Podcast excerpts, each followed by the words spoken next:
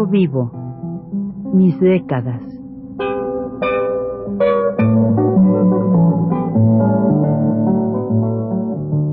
Juan de la Cabada, mediante esta serie de programas radiofónicos, narra los momentos más intensos de su existencia como escritor, trotamundos, militante de la condición humana, todo lo cual es ya patrimonio de nuestra mejor literatura.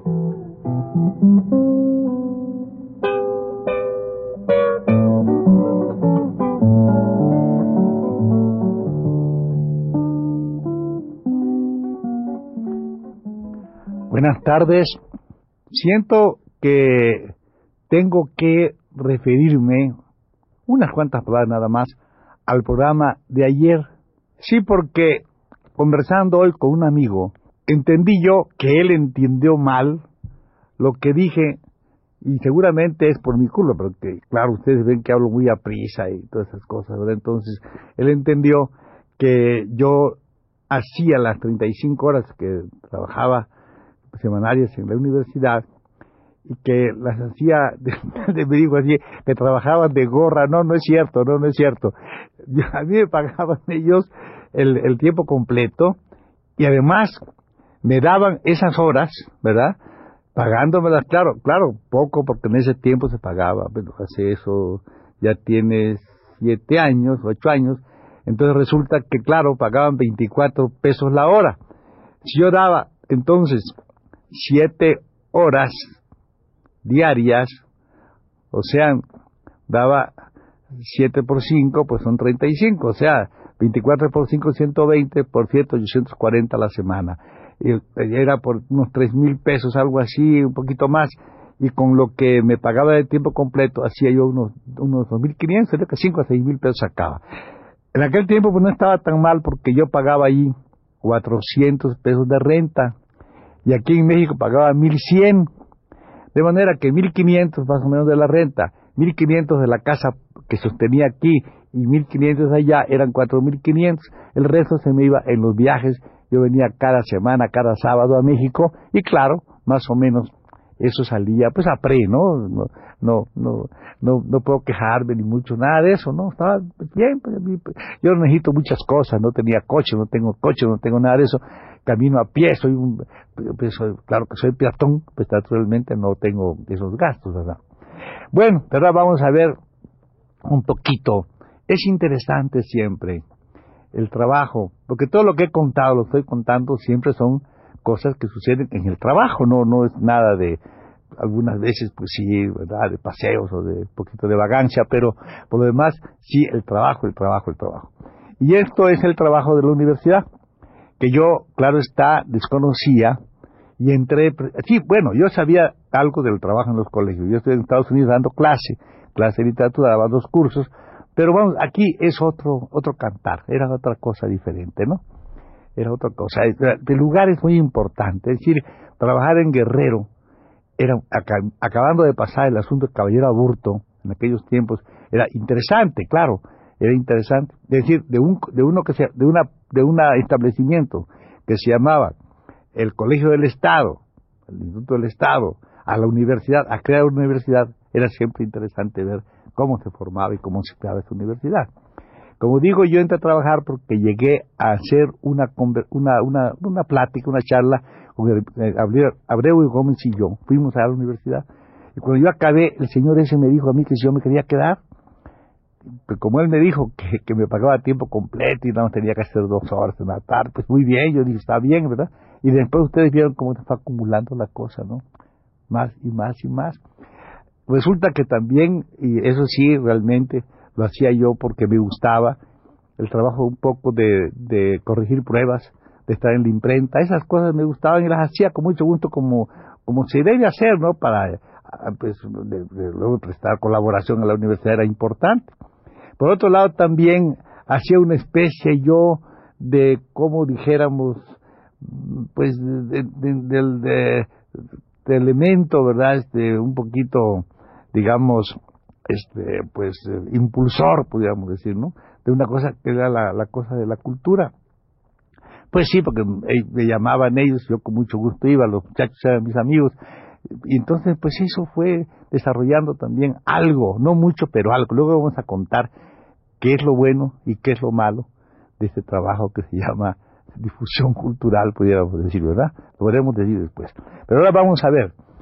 Quiero referirme a eso porque, un poco al pasado, pero claro, sí nombraré algunos amigos nuestros que, y otros que no eran amigos nuestros, ¿verdad? Sino al contrario, que colaboraban, estaban dentro de eso. Quiero así recordar, por ejemplo, de entre, los, entre las personas un poquito curiosas, a un licenciado Palacios, que era el secretario de la escuela, un secretario de la universidad. El secretario de la universidad, el licenciado Palacios, era un beso muy alto, muy alto y bastante vacío, por lo cual le decía yo el alto vacío. El alto vacío estaba siempre allá, era muy chistoso el señor aquel, porque se puede ser abogado y no saber nada se puede hacer muchas cosas y no saber ni entender nada. Y eso era él, era muy divertido. Voy a contar algunas anécdotas después, al transcurso del tiempo, acerca de este gran cuate. Bueno, había otro que, como digo, se llamaba naturalmente otro doctor. Todavía está por allá seguramente. Es el doctor Alarcón, médico es él. Este, tengo que reconocer que, claro, este, cuando yo me rompí la, la, la rótula, cuando yo me estalló ahí la rótula de un brinco que pegué para entrar a un lugar, este, resulta que, pues él me, puso eso, pero como yo no me dormía, es horrible, me dijo que había puesto, creo que son 300, no sé qué, lo que se me puso 700. Pero me durmió, claro, al fin y al cabo me, dio, me operaron la pierna. Claro que lo hizo bien porque era anestesista, pero luego después, a pesar de toda la curación y de todo lo que hacía, me trataba siempre muy bien, ¿verdad? Mucho, mucho más. Pero me contaron que una vez que yo ya salí de allí, y tenía después que usar muletas un poco de tiempo, fueron a decirle que esa semana todavía yo no estaba bien. Entonces él dijo así, dijo, ah, no está bien, ¿verdad? Pues ojalá que nunca esté bien, dijo así, porque ya de comunistas estamos hasta acá. Dijo, era que es muy católico. Nunca me lo dijo a en persona, pero me lo contaron y me contaron muchas cosas que esas suceden en las universidades, creo yo que sí, donde se habla de por detrás mal de uno, pero por delante son muy sonrientes, las, le ofrecen todo, la cara es muy, muy resplandeciente y todas esas cosas. Hay uno que se llamaba Chorro Yopis, Chorrito le decía, el maestro Chorrito. Ese era un viejillo, maestro de todo, creo que hasta de cultura física, era, era, era un tipazo que agarraba todo lo que era, era chistosísimo. Yo de acuerdo que tenía algunos de sus, de sus, um, de sus eh, planes, en sus, de los programas eh, que él hacía en sus manos, los tuve en mis manos y, y yo fui a ver al rector y me dijo, esto no se puede hacer. Yo lo voy a... Me dijo, no, no, por favor, porque decía cosas horrendas en medio de toda esa cosa y además no solamente eso, sino que eran falsas. ¿verdad? Era muy divertido, porque este era un refugiado. Según me contaron, no sé si, yo lo que sí era verdad, claro que sí. Él como hombre, pues pobre, ¿no? No tiene mucha lana y todo eso, pues él vendía vinos, pero le ponía etiquetas falsas a los vinos.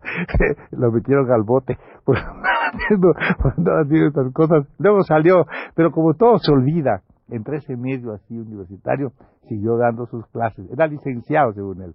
Eh, pero era un intrigante fantástico y lo más curioso era que dormía a todos los mexicanos. Continúa la colonia todavía en la mente de la gente. Todavía uno que habla con la y dice esas cosas, pues todavía tiene, ah, pues tiene, tiene, tiene, desde luego influencia. es la colonia que sigue.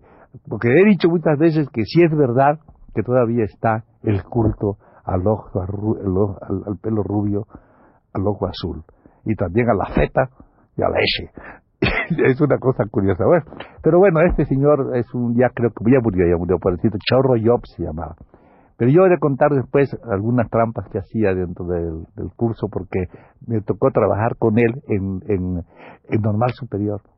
Pero vamos, hemos llegado después a eso. Pues bien, mis compañeros a los cuales yo sí quiero aludir con mucho cariño, esa de la química Alcaraz, que fue mi alumna, pues desde luego a Socorrito Cabrera, una muchacha muy buena, que eh, de la, eh, no, había, no habían más que tres alumnos para, para el quinto año de humanidad, cuarto año de humanidad, acabaron conmigo en el quinto. Una de ellas, Socorrito, hacía la especialidad de literatura, Vilma de historia y Chayito ¿verdad?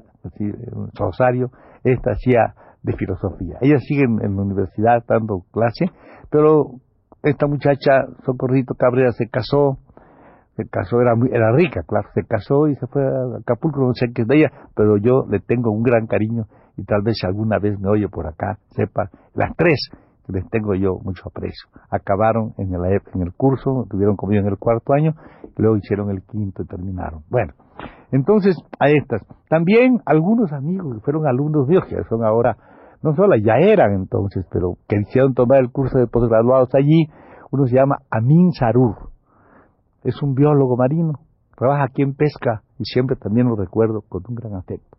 De mis otros alumnos de la preparatoria, eso sí es interesante contarlo porque estaba muy influido. Había un, cura, un cura, que era un cura de allá, del, del un cura, no me acuerdo ahorita muy bien, pero lo he de, recordar, lo que vuelvo a haber mencionado otra vez, porque ese tenía en sus manos algo que hay en muchos, en, en todos estos curatos, que manejan a los chiquillos, los manejan con una cosa que se llama la ACJM, ¿verdad?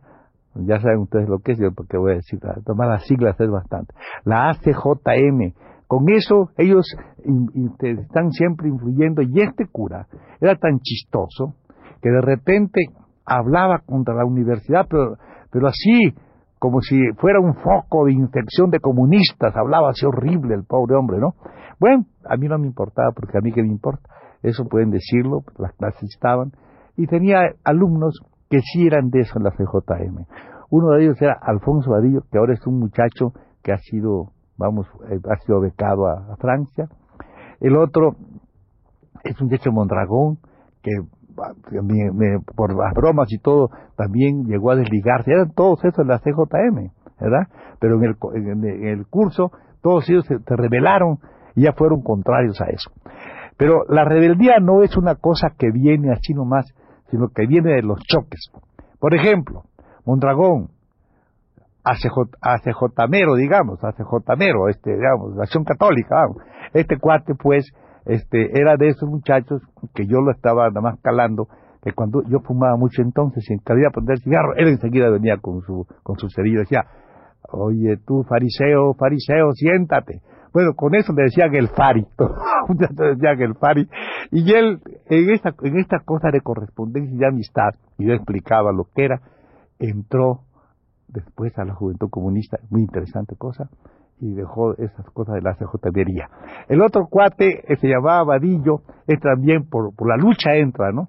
Este era uno de esos muchachos que ponía, por ejemplo, acostumbraba, pero ¿qué es eso?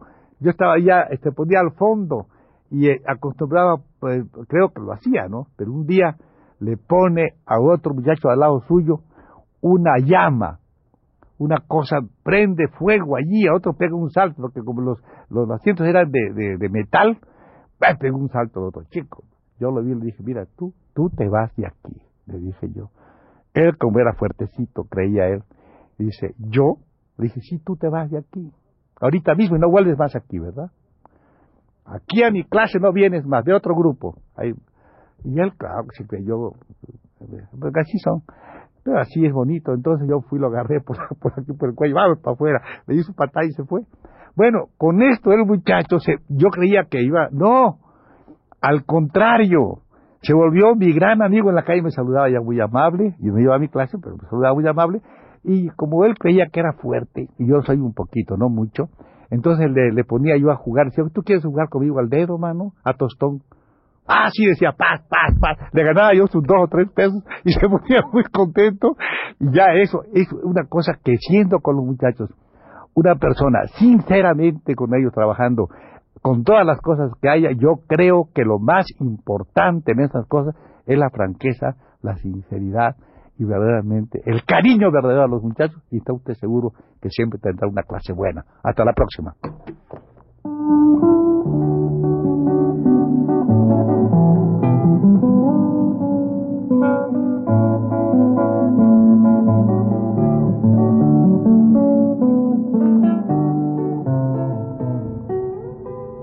Recuento vivo. Mis décadas.